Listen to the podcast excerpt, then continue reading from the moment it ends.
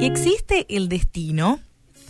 Lamentaciones 3:24 dice, mi porción es el Señor, por tanto en Él esperaré. Una de las herramientas que el enemigo usa para paralizarnos y obstaculizar nuestro crecimiento y madurez espiritual a veces es hacernos creer en el destino, el famoso yo creo en el destino, ¿verdad? Según Wikipedia, el destino es el poder sobrenatural inevitable e ineludible que según se cree guía la vida humana y la de cualquier ser a un fin no escogido de forma necesaria y fatal, en forma opuesta a la del libre albedrío o libertad. Se nos presenta entonces como una serie de fuerzas ahí impersonales que, que ejercen, digo bien, su control sobre nuestras vidas, sin valor y sin sentido para nosotros. Y aunque algunos creen que el poder del destino es lo que define nuestra existencia y paso por este mundo, en realidad toda esta idea contradice a la doctrina de la soberanía de Dios. Y la soberanía de Dios es una bella y conmovedora doctrina que nos lleva a descansar en la bondad, en la fidelidad y en la gracia de Dios sabiendo que Él está obrando siempre en favor de los suyos, incluso a pesar de ellos mismos. Y nos lleva a reconocer las buenas intenciones que Dios tiene para nosotros, sabiendo que fuimos creados por Él y para Él. Y además rendirnos gozosamente nosotros a esta verdad para descansar en ella y bueno, así hallar la verdadera libertad.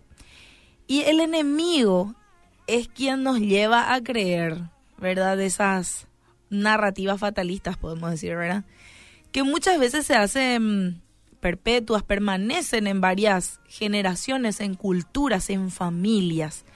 Nos ha llevado a creer, por ejemplo, que, y, y lo digo entre comillas, ¿verdad? Somos la oveja negra de la familia, que no nacimos con estrella, no sé si ya escucharon esa frase, o de tal palo, tal astilla o que un árbol que crece torcido jamás su rama endereza. Bueno, esas ideas, imagínense, pueden llegar a condicionar nuestras acciones y nuestras expectativas acerca de la vida. Y aún, es más, podemos llegar a aceptarlas como inevitables para nosotros, irreversibles, no hay ningún cambio, ¿verdad?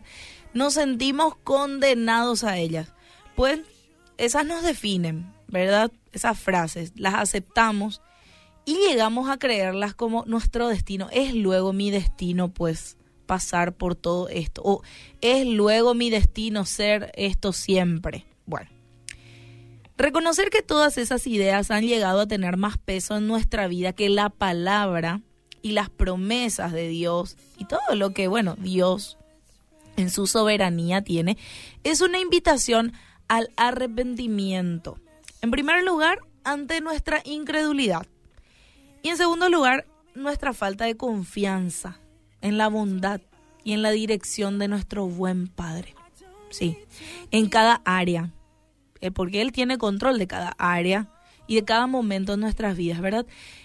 La única narrativa o la única historia que debe definir nuestra vida es que somos hijos profundamente amados y que gozamos de ese favor de nuestro Dios y que gracias a la obra de nuestro Señor Jesucristo, quien murió en nuestro lugar, podemos este mirar con anticipación la salvación de nuestro Dios, no como algo merecido, sino por algo totalmente inmerecido. Es una muestra de su amor y de su gran afecto por nosotros. Y esas sí son buenas noticias. Así que te te, digo, mira, puedes reflexionar y pensar un poquito en eso y encontrar tu descanso y gozo en él.